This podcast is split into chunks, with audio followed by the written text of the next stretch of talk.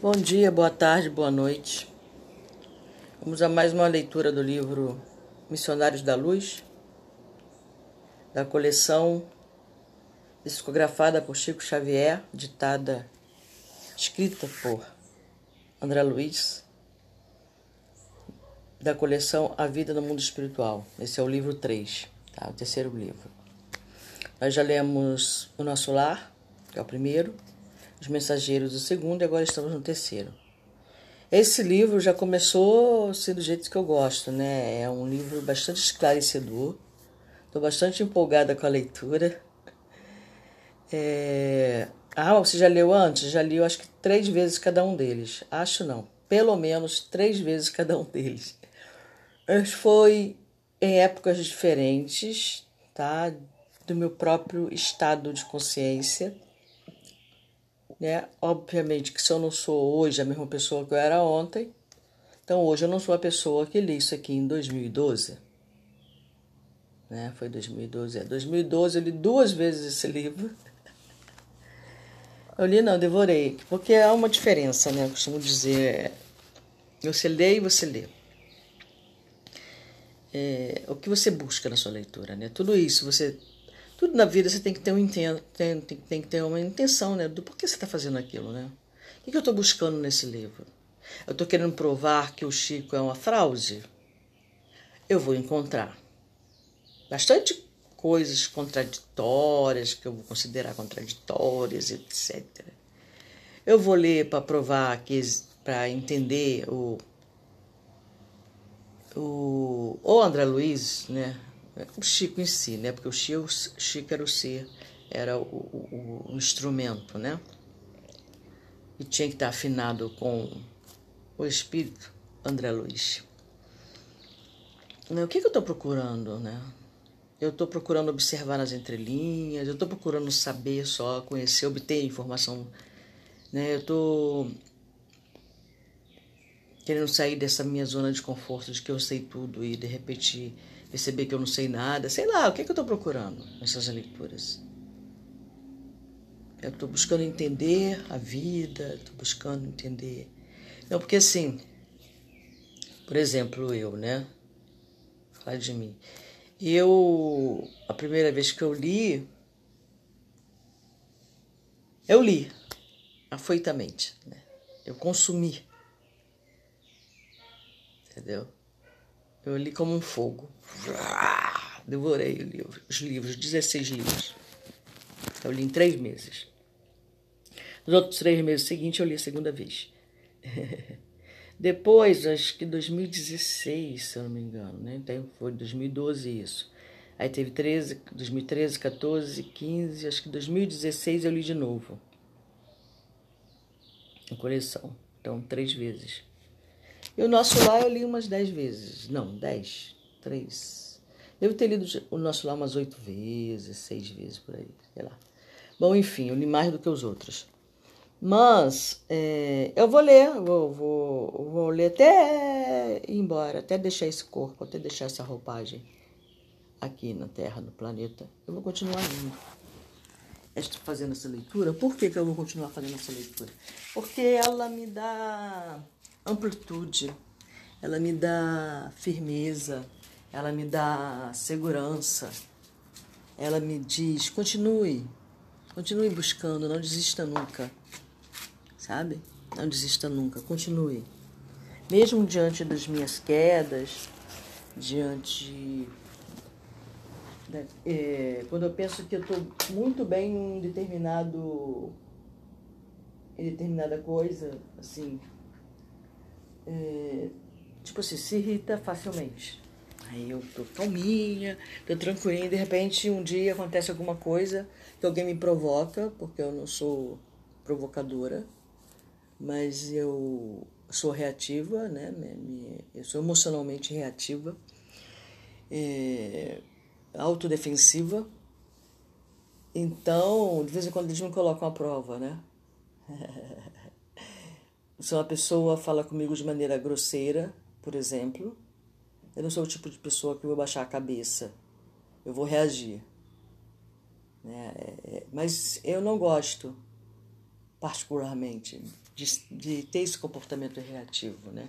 Porque isso demonstra falta de amadurecimento emocional.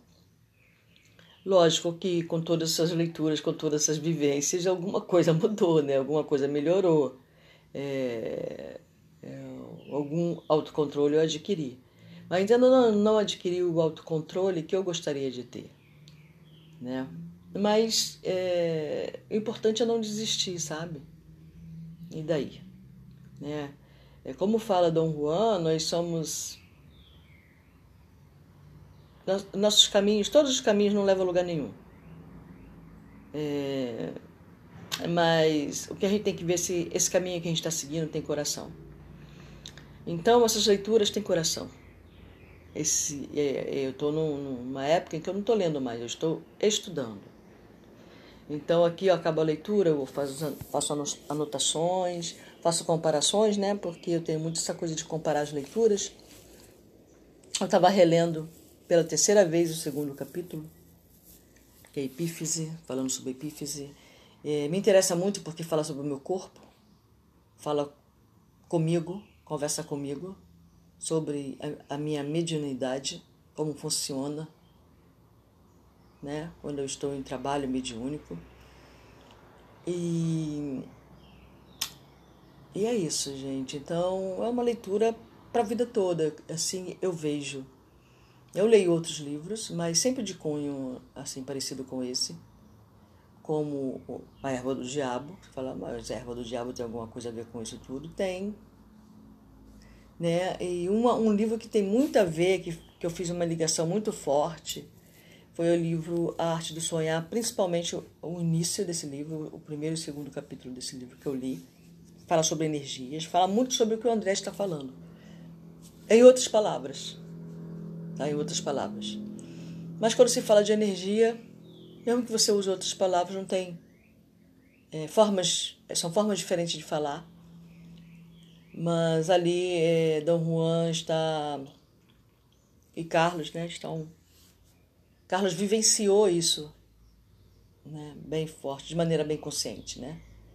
Digamos que eu vivi, né, eu, eu, eu trabalhei em casa espírita, não vi é, médiums com consciência do que estava acontecendo, com consciência da própria experiência, né? Eu me afastei do, do grupo. Não porque eu sou melhor do que eles, ou qualquer coisa do gênero, mas enfim, eu acho que tudo tem um início, meio e fim, e era hora de eu me afastar do grupo e pronto, só isso. Tem nada demais. Assim como eu fui mormon, deixei de frequentar uh, as igrejas mormon, não porque mormon, ser mormon é ruim, ou porque tem isso, tem aquilo, não, porque era um momento de me afastar e pronto. Entendeu? E seguir por outra linha. Bom, enfim. É, como eu participo de cerimônia de ayahuasca, né? Sou praticante do rapé, né, da medicina da floresta, é, seguindo os ditames e as regras dos seres originários, né? Digamos assim né, que as pessoas chamam de xamanismo, mas que na realidade não tem muito a ver com xamanismo, até onde eu sei, é pagelância, aqui no Brasil, chamado pagelância. Xamanismo tem a ver com os índios ah, americanos, né, que na realidade nem usam o ayahuasca. Eles usam mais o peiote, até onde eu sei, né? Até onde eu entendi. Não sei se por lá chegou a ayahuasca, mas eu acho que atualmente, né, tem chegado quase que no. tem vazado o continente aí, né? Mas quando a gente se reúne com os originários aqui, é pagelança, que a gente chama. Muito bem. Então, essa parte da energia, né, que as pessoas que participam dessa cerimônia sentem bem, me interessa muito, né, da energia do meu corpo, de como funciona o meu corpo, de como funciona o meu organismo é, energético, o que é onda mental, como funciona meus pensamentos, o que acontece quando eu penso muito, o que sabe? Essas coisas que acontecem na reunião, porque eu quero fazer dar o melhor de mim. Então, para eu dar o melhor de mim, eu tenho que conhecer, eu tenho que saber do que se trata, eu tenho que saber como funciona. Então o livro A Arte do Sonhar me interessou muito porque fala sobre o meu corpo. Fala sobre mim como ser humano, como você, como funciona segundo os nagais, segundo os feiticeiros antigos, né? Feiticeiros é uma palavra escolhida por falta de outra melhor, tá? Então ele escolheu a palavra feitiçaria, feiticeiro e não nagal ou nagalismo, né? É, então, o que acontece? É, então, isso eles estão falando sobre mim, sobre minha pessoa, sobre meu organismo energético, sobre meu organismo físico, visto por um outro ângulo, além do ângulo do, da ciência da Terra, né? dos cientistas, dos, dos, dos médicos, da medicina formal. Eles estão me mostrando um outro lado do meu organismo e que tem muito a ver comigo, porque eu sinto muito essas coisas, né? Então eu vou compreendendo melhor o que eu estou sentindo, né? Por isso é importante eu saber do que se trata. Porque eu vou compreendendo, e compreendendo eu vou aceitando, e aceitando eu vou desenvolvendo, sabe?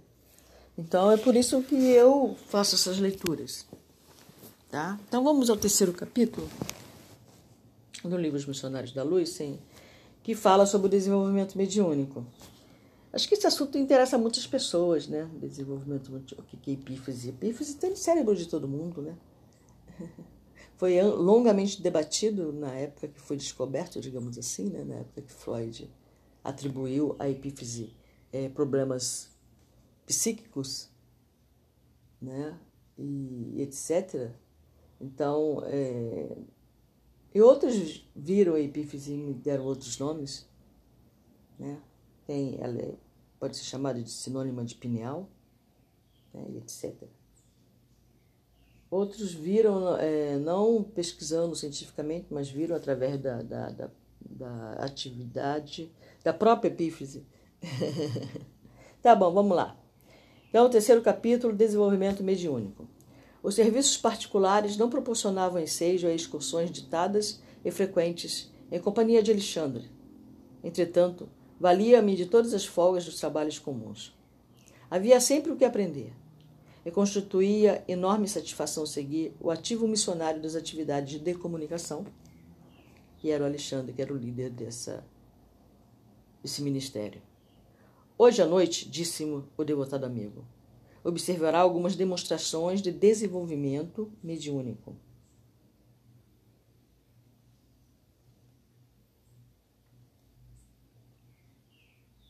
Aguardei as instruções com interesse. No instante indicado, compareceu o grupo. Antes do ingresso dos companheiros encarnados, já era muito grande a movimentação. Então, é, isso aqui é importante, né? Toda vez que a gente pensa, a gente já criou um movimento. A gente já invocou. Cada, todo, todo ser humano, qualquer ser humano, não está sozinho, ele tem sempre um companheiro, ele tem sempre um mentor. Independente de qualquer coisa, ele tem um mentor. Não interessa o que ele faça na Terra, ele tem um mentor. Se ele vai ouvir o mentor, se ele vai seguir o mentor, se ele vai observar o mentor, se ele vai sentir a presença do mentor, não, nada disso interessa. Interessa que ele tem um mentor e que vai fazer de tudo para ajudá-lo. Porque o mentor não existe para julgar-nos, ele existe para ajudar-nos mas também não existe para andar o nosso caminho, e nem existe como muleta. Ele existe como companheiro, como amigo, como orientador. Vai dar puxão de orelha também, sabe? Como um amigo, como um irmão, como um companheiro de caminhada. Esta é a função do mentor, ou guia, como você queira chamar, tá bom? Então, quando você pensa em ir a algum lugar, o mentor já foi. ele já está voltando. já está voltando. Ele já foi, já está voltando. E ele, e ele sabe se aquilo vai ser bom ou se não vai ser bom para você. Mesmo que seja um lugar bom. Se naquele momento está próprio para você ir, se não está próprio para você ir. Porque tudo é, são possibilidades mas as possibilidades imediatas já praticamente estão prontas. Então, por exemplo, eu quero ir na cerimônia da oástica do dia tal. Aí começa a acontecer algumas coisas para eu não ir. Óbvio que eu vou pensar também que tem os opostos, e tudo há oposição. Também vão trabalhar para que eu não vá. Então eu tenho que estar bem alinhada com o meu mentor, para saber se é ele que está me tirando dessa cerimônia por algum motivo que eu não sei qual é, ou se é o oposto que está querendo que eu não vá pra, porque vai ser bom. Também tem tudo isso, né? Ao mundo espiritual. Então, antes da gente chegar lá, nessa cerimônia que vai ser na sexta e no sábado, no astral já está tudo preparado para nos receber. O ser humano deixa para fazer tudo na última hora, né? Basicamente. Mas a espiritualidade não. É muito séria. É muito séria. Então já está tudo preparado. É só confiar aí. Tá bom? Número considerável de trabalhadores, muito serviço de natureza espiritual. Admirava as características dos socorros magnéticos dispensados a entidades sofredoras. Quando Alexandre acentuou, aqui no caso é uma casa mediúnica, né? uma casa que faz trabalho mediúnico então, é, esse trabalho mediúnico, esse trabalho de ajudar os, os espíritos desencarnados, é feito ali constantemente, independente da presença dos encarnados. Por exemplo, eu fiz parte da Casa Bezerra de Menezes. A Casa Bezerra de Menezes está em constante trabalho, independente da hora, independente de estar fechado, de estar aberto. O trabalho ali dentro está sendo feito constantemente. É uma egrégora em atividade. Quando eu chego como encarnada para trabalhar, eu vou fazer parte, eu vou me unir àquela egrégora. e vou ajudar os encarnados que chegam lá pedindo ajuda. E os sofredores que chegam junto com eles. Tá bom? Quando Alexandre acentuou, por enquanto nossos, nossos esforços são mais frutíferos aos círculos dos desencarnados infelizes. Né? Aqueles que foram infelizes quando encarnados na carne continuam infelizes fora da carne. As atividades beneficentes da casa concentram-se neles em maior porção, porque os encarnados, mesmo aqueles que já se interessam pela prática espírita, muito raramente se dispõem com sinceridade ao aproveitamento real dos valores legítimos de nossa cooperação. Depois de longa pausa prosseguiu. E muito lenta e difícil, é muito lenta e difícil a transição entre a animalidade grosseira e a espiritualidade superior. Nesse sentido, há sempre entre os homens um oceano de palavras e algumas gotas de ação. Inclusive nessas casas, quando você é dedicado ao serviço, quando você se entrega de corpo e alma a esse serviço doutrinário, a esse serviço de caridade, você não precisa estar, inclusive, em presença física. Né? Quando você desdobra, o médium desdobra. Você, o que é desdobrar? Ele dorme e, o, e o, o espírito, se você quiser chamar assim, sai do corpo dele. O corpo dele não morre, tá bom? O corpo dele não morre. É, aí ele, em espírito, vai até essa casa trabalhar. É, e às vezes é, o trabalho é tão intenso que nós acordamos cansados. Parece que não dormiu, sabe? Porque o nosso corpo está descansando ali, mas nosso espírito está trabalhando. Só que ele não se desligou do nosso corpo, né? Ele está ligado através de um fio ao nosso corpo. Então toda a atividade dele lá, como na, na forma espiritual, é sentido na minha forma física também, porque faz a vibração do trabalho. Então vamos lá. Nesse instante, os primeiros amigos do plano carnal deram entrada no recinto, quando começa a atividade né, diária. Veremos hoje, exclamava o senhor de bigode, de espessos bigodes. Veremos hoje se temos boa sorte. Não tenho vindo com assiduidade as experiências, comentou o rapaz porque vivo desanimado. Há quanto tempo mantenho o lápis na mão sem resultado algum? Ele ainda aqui está falando sobre a psicografia, tá? Ele começou no capítulo 1 como é, o capítulo o psicógrafo, ele mostra o psicógrafo mecânico, né?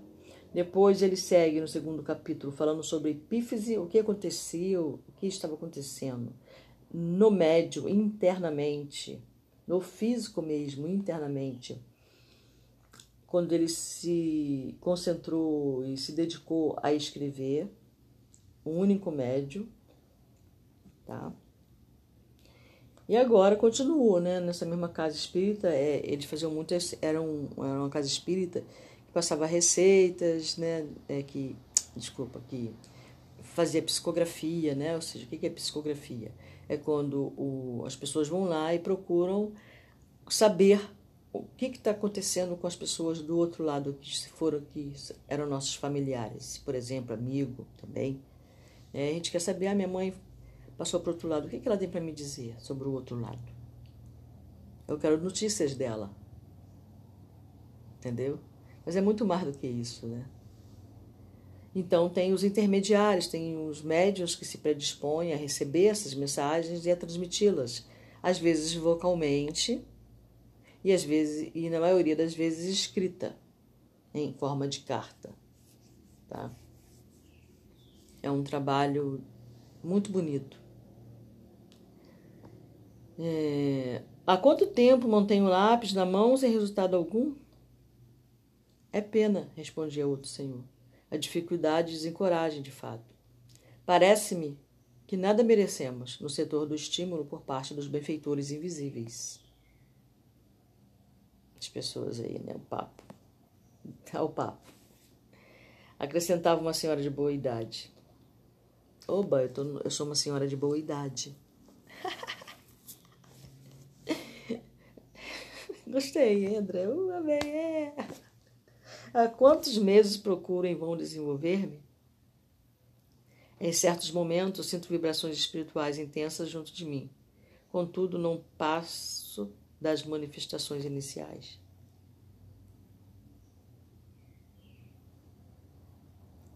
A palestra continua interessante e pitoresca. Decorrido alguns minutos, com a presença de outros pequenos grupos de experimentadores que chegavam solícitos, foi iniciada a sessão de desenvolvimento. O diretor proferiu tocante prece no que foi acompanhado por todos os presentes. Dezoito pessoas mantinham-se em expectativa. Dezoito médios. Dezoito pessoas. Todos nós somos médios. Alguns, explicou Alexandre, pretendem a psicografia. Outros tentam a mediunidade de, de incorporação. Né? É...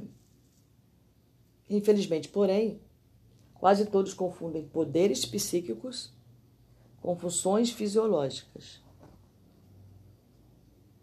Acreditam no mecanismo absoluto da realização esperam o progresso eventual e problemático, esquecidos de que toda edificação da alma requer disciplina, educação, esforço e perseverança. O que ele está dizendo com isso? Muitos de nós médios né, vamos, deixamos para, é, quando saímos dali, né, da casa espírita, daquele, daquele meio, ambiente, nós vamos para outros ambientes. Esquecemos que estamos trabalhando a mediunidade, vivemos nossa vida comum de forma comum. Não tem como você voltar a agir da mesma forma que você agia antes. Lógico, você tem suas dificuldades, como eu falei, né? Por exemplo, eu sou uma pessoa que é, não aceito provocação. Muito difícil para mim aceitar uma provocação e ter a destreza mental de manter-me lúcida. É, já consigo isso com mais facilidade hoje em dia, né, de conseguir manter a minha lucidez, porque é ótimo quando eu consigo manter a minha lucidez. É, muitas vezes até nem a provocação é o modo como a pessoa falar, se a pessoa for agressiva comigo, né? Então eu, eu sempre fui extremamente reativa. Hoje eu sou pequenamente reativa. mas ainda tem muito disso, porque é uma coisa que faz muito parte de mim. Eu não adianta eu querer ser. É, me beatificar, não é beatificar, sabe? É, beata, essa coisa de. de, de... É isso? Ah, meu Deus! Ah, essa coisa de ser beata. É, ah, meu Deus! Desculpa, gente. O gato cagou aqui bem em cima do meu sofá. Eu só vi agora. Não, não é questão de ser beata, tá? É questão de.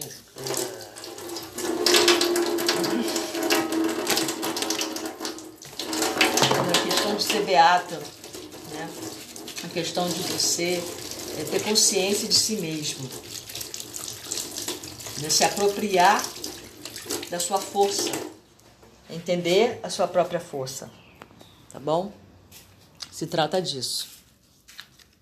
Muito bem. Vamos continuar a leitura. É, o que, que ele quer dizer, né? Então, toda edificação da alma requer disciplina, educação, esforço. Não é só chegar lá, pegar um lápis ou uma caneta e, e simplesmente estou pronta para psicografar, estou aqui. Não, você tem que se preparar para isso, né? Mediunidade construtiva é a língua do fogo do Espírito Santo. É, aqui ele está falando língua do fogo do Espírito Santo, fazendo uma referência à Bíblia, né? Que é o dia de Pentecoste. Para quem não sabe, dá uma lida lá na, na Bíblia. E, muito bem. Luz divina para a qual é preciso conservar o pavio do amor cristão, o azeite da boa vontade, pura. Né? Não adianta eu sair dali e sair esbravejando, qualquer coisa me irritar, qualquer coisa obrigar, qualquer coisa xingar, qualquer coisa. Continuar sendo a mesma pessoa. Só quando eu estou ali dentro da casa espírita é que eu sou, entre aspas, santinha. Fora dali, tô nem aí. Porque não tem que ser santa. Não tem que ser mesmo, né? Mas tem que ter disciplina, né? Não é? A disciplina tem que ser fora dali também, né? Então vamos lá. Você vê, né? Eu sentei aqui no sofá, não tinha visto esse cocô que o gato fez, aquela magnólia safada. E eu não tava sentindo cheiro de nada. Aí, sem querer, eu esbarrei é, na bosta. Foi lá que vocês escutaram a água caindo, lavando a mão. Aí vim voltar pro sofá porque eu não vou mexer nisso aqui agora, mas eu tô bem na pontinha. E aí passou a me incomodar o cheiro, passou porque eu passei a ter consciência de que existe uma bosta aqui do lado. Você vê como é que é a nossa mente, né, cara? É impressionante. Aí eu começo a sentir o cheiro, já começa a me incomodar, etc. Mas vamos lá. Vamos à leitura, que é o que interessa. Sem a preparação necessária, a excursão dos que provocam o ingresso no reino invisível é quase Vou sair daqui e sentar na cadeira. É quase sempre uma viagem nos círculos da sombra. Alcançam grandes sensações e esbarram nas perplexidades dolorosas. Fazem descobertas surpreendentes e acabam nas ansiedades e dúvidas sem fim. Ninguém pode trair a lei impunemente. E para subir, espírito algum dispensará o esforço de si mesmo não adianta você esperar que o, o espírito venha até você falar, mandar uma mensagem para sua família, para alguém da sua família ou para alguém, sei lá, e, e você não se esforça em nada para melhorar como ser ou para melhorar como médium. Você não faz nenhum esforço para desenvolver essa mediunidade. Só senta ali e espera que o espírito venha falar com você. Olha que você pode ser, pode ver algum espírito vir falar com você, tá? Não necessariamente aquilo que você pensa, aquele que você pensa, tá bom? Dirigindo-se de maneira especial para os circunstantes, o instrutor comentou, comentou, recomendou: Observemos. Postara-se ao lado de um rapaz que esperava, de lápis em punho, mergulhado em fundo silêncio.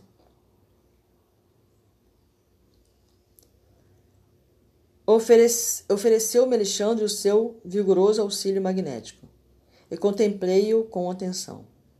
Os núcleos glandulares emitiam pálidas irradiações. Voltamos à epífise. A epífise, principalmente, semelhava-se a reduzida semente, algo luminosa. Repare no aparelho genital. Né? Então ele foi para a epífise, porque logo quando a gente começa a fazer trabalho mediúnico, a primeira a, a, ação é na epífise, a epífise é que comanda tudo isso. Tá? Então ele falou que o rapaz, né, que estava em profundo silêncio, estava com uma luminosidade bem pequena na epífise. Repare no aparelho genital, que é as glândulas né, genitais. Aconselhou o instrutor. Fiquei estupefato. As glândulas geradoras emitiam fraquíssima luminosidade, que parecia abafada por aluviões de corpúsculos negros. Aluviões, matéria qualquer, tipo lodo, sabe? E se acumula pela ação de correntes e forma terreno onde existia água. Alúvio pode, pode ser também inundação, ou pode ser grande multidão que avança ou invade. Tá bom? Então, é abafada por grandes quantidades de corpúsculos negros que se moviam, que invadiam, a se caracterizarem por espantosa mobilidade, ou seja, movimento. Começava a movimentação sobre a bexiga urinária, né, que faz parte desse chakra, né, que é aqui básico, tá bom? Onde se encontra essas glândulas, tá bom?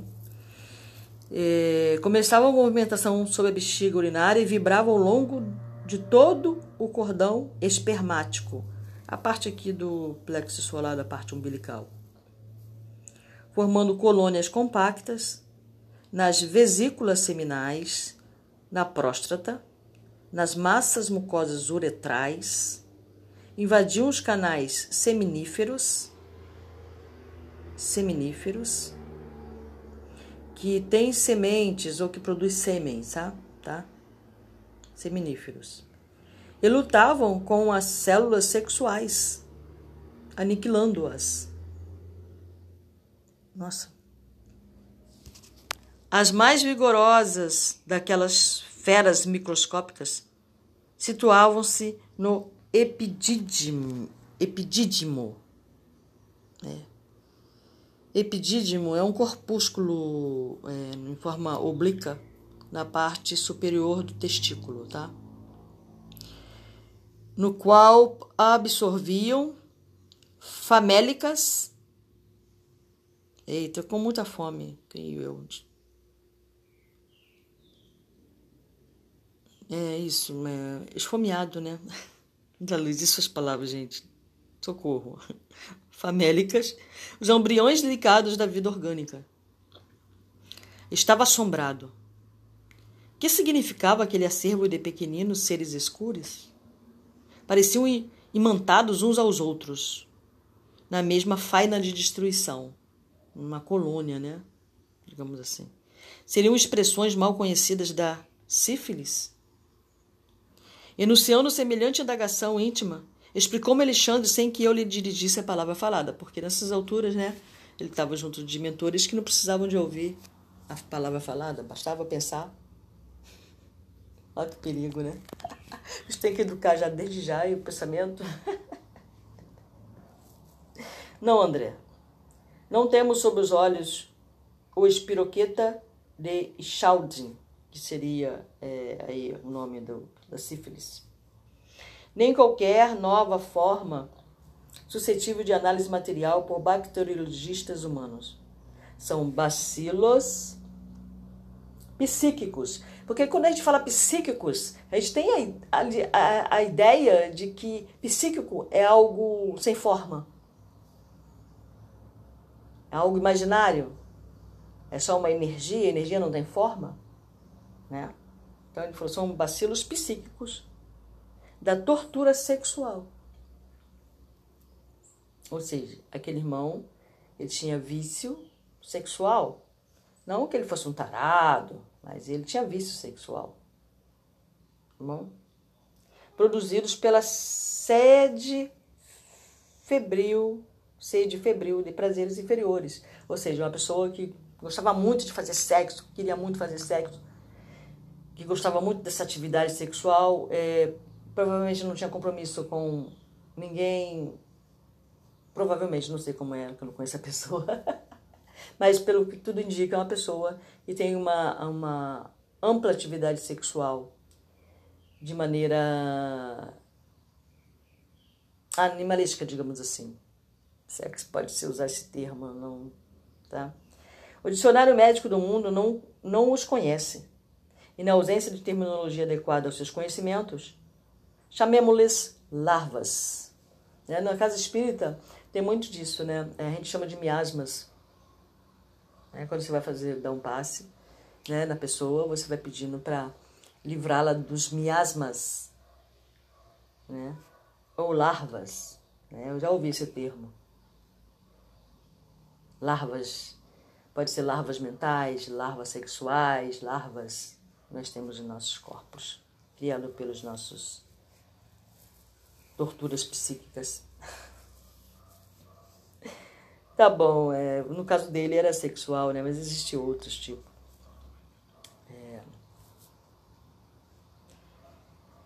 simplesmente têm sido cultivadas por este companheiro, não só pela incontinência no domínio das emoções próprias, quer dizer, não é só. É, vamos lá. Por meio de experiências sexuais variadas, tá vendo? Variadas. Senão também pelo contato com entidades grosseiras que se afinam com as predileções dele. Então, aqui, ó, afinidade, né? Sintonia. Então, você vai se sintonizar de acordo com esses vícios. Então você vai se sintonizar com seres que não estão mais entre nós, que têm esses vícios e que vão fomentar mais ainda. Bom? Entidades que o visitam com frequência, ou seja, na casa, quando ele dorme, a maneira de imperceptíveis vampiros que se alimentam dessa energia que ele cria desse movimentação.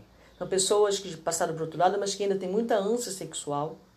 E ele acompanha essa pessoa nas suas atividades sexuais.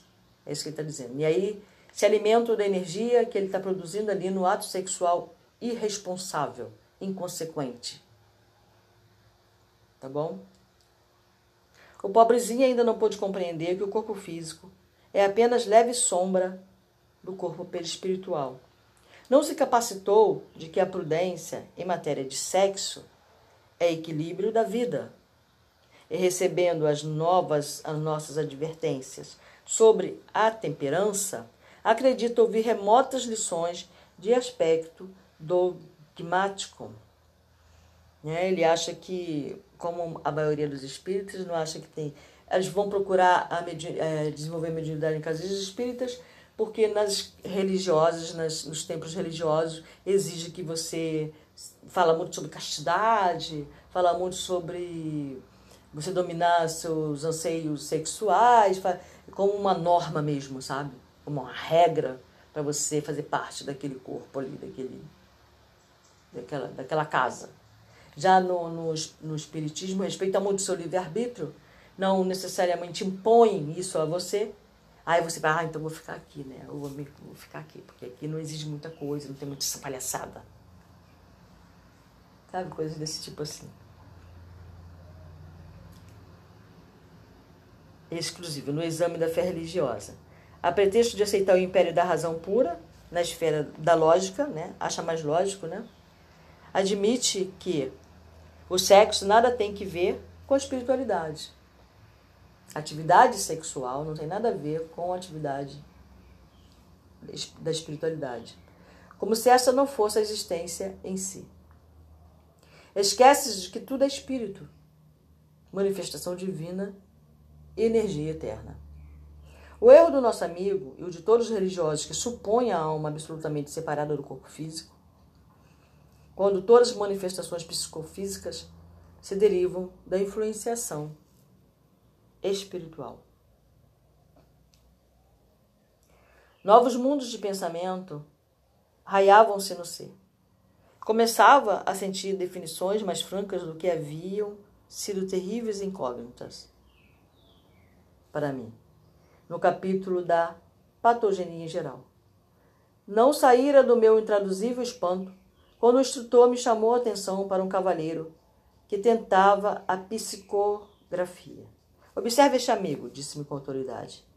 Não sente um odor característico? Efetivamente, em derredor daquele rosto pálido, assinalava-se a existência de atmosfera menos agradável. Semelhava-se-lhe o corpo a um tonel de configuração caprichosa, de cujo interior escapavam certos vapores muito leves, mas incessantes.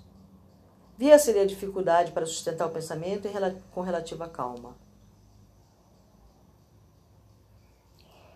Não tive qualquer dúvida, deveria ele usar alcoólicos em quantidade regular. Vali-me do ensejo para notar-lhe as singularidades orgânicas. O aparelho gastrointestinal parecia totalmente ensopado em aguardente, porquanto essa substância invadia todos os caninhos do estômago.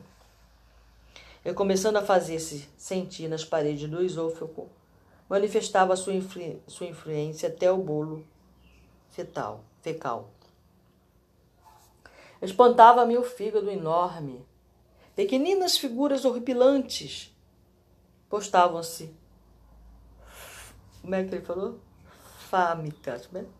vorazes. Agora ele usou o termo vorazes. Ao longo da veia porta. Da veia porta. Eu não consigo acessar aqui grande tronco vascular que conduz ao fígado o sangue venoso proveniente das vísceras abdominais, ou seja, do tubo digestivo, do baço e do pâncreas. Isso quer dizer é, da veia porta. Lutando desesperadamente com os elementos sanguíneos mais novos. Toda a estrutura do órgão se mantinha alterada. Terrível engorditamento. Os lóbulos cilíndricos modificados que é aqueles lóbulos que a gente viu, abrigavam células doentes e empobrecidas. O baço aparentava anomalias estranhas. Os alcoólicos, esclareceu Alexandre com grande entonação, aniquilavam-no vagarosamente. Você está examinando as anormalidades menores. Este companheiro permanece completamente desviado em seus centros de equilíbrio vital. Ele está conseguindo ver tudo isso com a ajuda do Alexandre, tá? Porque o, o, André Luiz por si só não conseguiria ver, não ter esse olho, digamos, de raio-x. Tá bom? É o Alexandre que, que colocou, está compartilhando com ele a energia dele, a força dele, para que o André possa ver o que está acontecendo dentro do organismo dos médios. Porque mesmo o, o, o André Luiz é um médium em desenvolvimento, mas ele ainda não consegue ter essa visão por si só. Então você vê que quando a gente passa do outro lado, é tudo uma continuidade só, porque a vida é uma só. Tá? Todo o sistema endócrino foi atingido pela atuação tóxica. Endocrínico, tá? Que ele falou. E Inutilmente trabalha a medula para melhorar os valores da circulação. Em vão esforçam-se os centros genitais para ordenar as funções que lhes são peculiares, porque o álcool excessivo determina modificações deprimentes sobre a própria cromatina. Esforçam-se os centros genitais, veja bem, como que é, a gente não, como que é importante essa leitura, né? Aí a gente lê e daqui a pouco a gente esquece, né? Aí tem que ler de novo para dar uma recordada, sabe como é que é? Ai, meu Deus. Então vamos lá. É... O que é cromatina? Vamos ver o que é cromatina. É uma tipo de substância que entra na composição do núcleo celular. Tá? É a própria cromatina.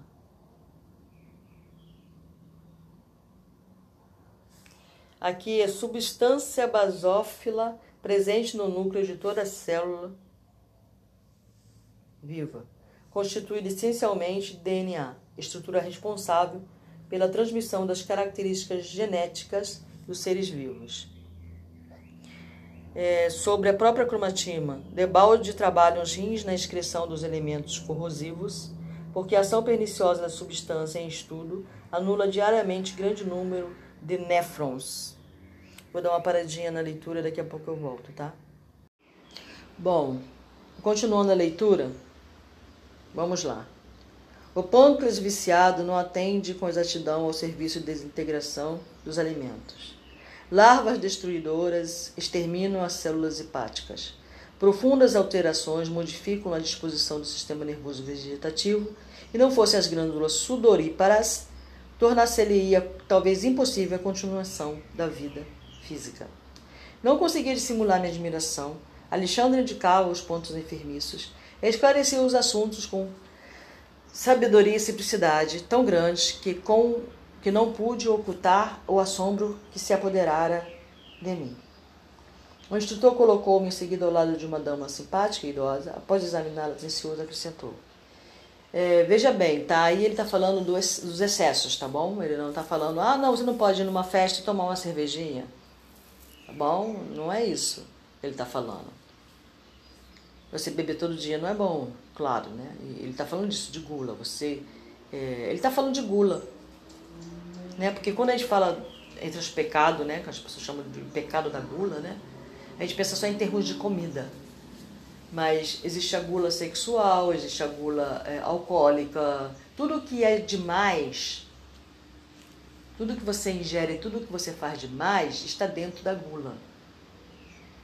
É, seja você é um alcoólico, como é chamado hoje, né? Alcoólico. Você é um, desculpa, é em inglês. Você é um alcoólico, você é uma gula do álcool, você é, não consegue se conter sexualmente, transa com qualquer pessoa que encontrar pelo caminho, é, transa desvairadamente, tem relação sexual, faz sexo desvairadamente. É disso que ele está falando, tá bom? Aí pode acontecer, aí acontece tudo isso, pode não, acontece essas coisas que ele demonstrou aqui. Agora nós vamos ver a parte da alimentação exagerada, da alimentação irresponsável, da alimentação desvairada, tá bom? Repara nessa irmã, é candidata ao desenvolvimento da mediunidade de incorporação. Fraquíssima luz emanava de sua organização mental e desde o primeiro instante notara-lhe as deformações físicas. O estômago dilatara-se-lhe horrivelmente. Os intestinos pareciam sofrer estranhas alterações. O fígado, consideravelmente aumentado, demonstrava indefinição, indefinível agitação. Desde o duodeno ao sigmoide, sigmoide é essa parte toda do, do intestino, tá?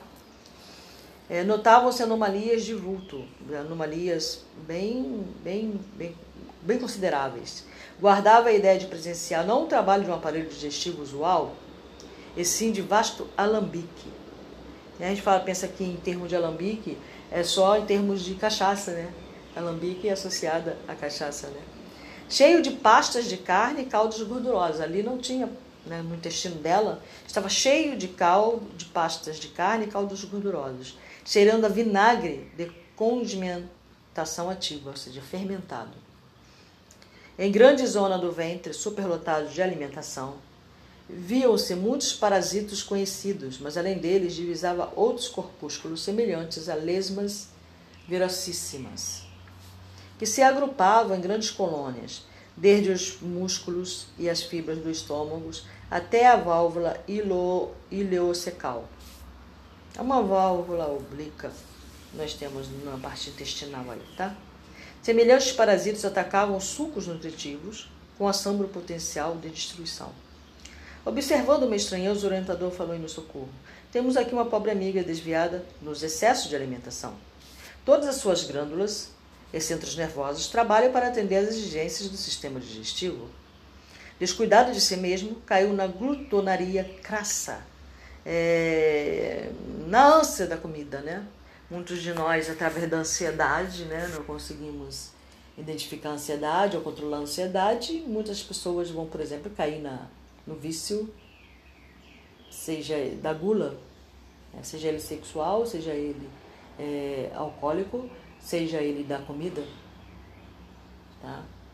Então, é, de se, se você se vê nesse vício, não, se considere ofendido se acha uma pessoa má ou boa. Não é questão de ser bom ou de ser mal.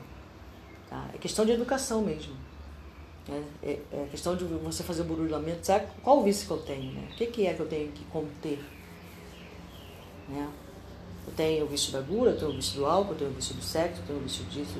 Vícios são sempre difíceis né, de serem. É, é, tem que haver uma reeducação. Tá? E porque me conservava em silêncio, incapacitado de argumentar ante ensinamentos tão novos, o instrutor considerou: perante esses quadros, pode você avaliar a extensão das necessidades educativas na esfera da crosta, né?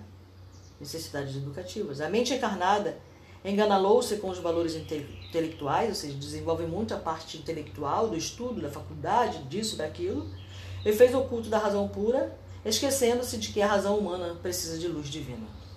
O homem comum percebe muito pouco e sente menos ainda ante a eclosão de conhecimentos novos em face de onda regeneradora do espiritualismo que banha as nações mais cultas da Terra angustiada por longos sofrimentos coletivos, necessitamos acionar as melhores possibilidades de colaboração para que os companheiros terrestres valorizem as suas oportunidades benditas de serviço e redenção.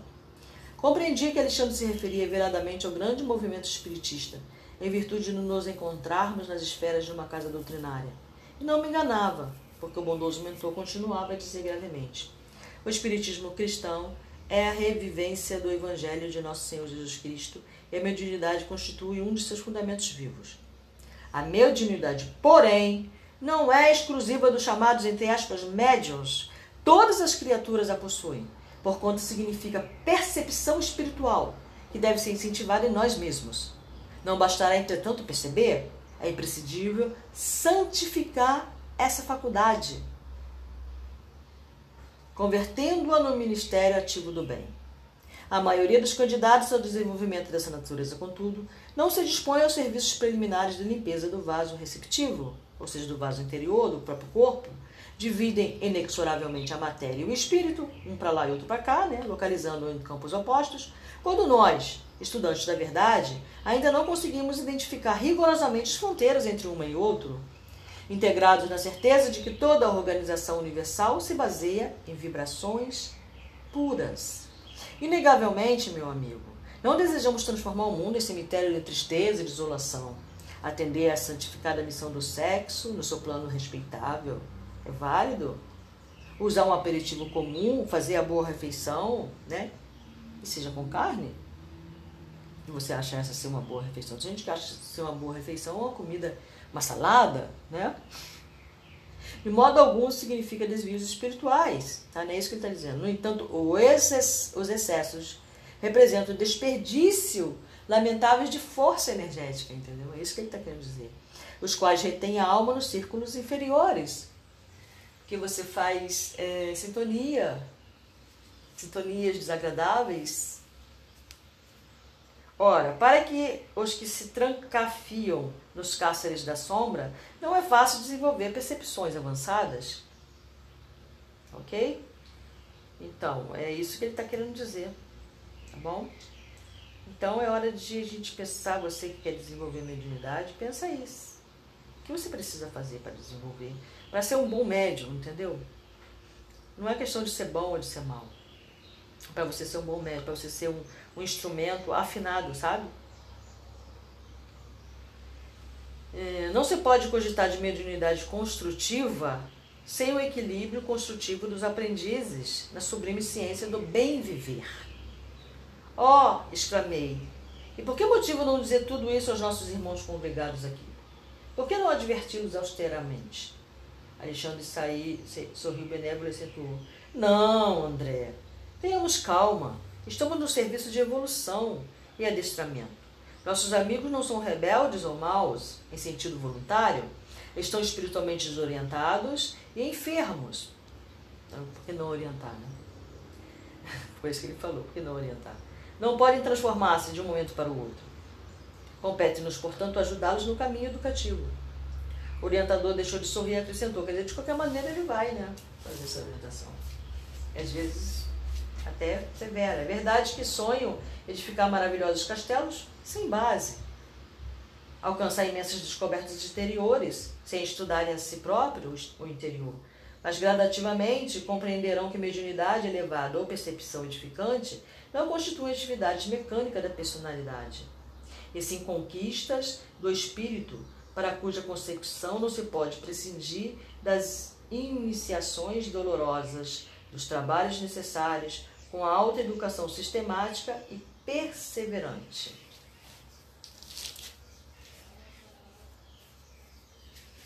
Quer dizer, é, vencer o vício é doloroso. Porque o vício nos satisfaz, é, nos dá prazer. Por isso que a gente fica viciado e continua no vício, mesmo sabendo que aquilo não é uma coisa boa. Mas é, muitos não têm consciência de, do próprio vício. É um prazer. Então, deixar, é, passar pela abstinência é muito doloroso.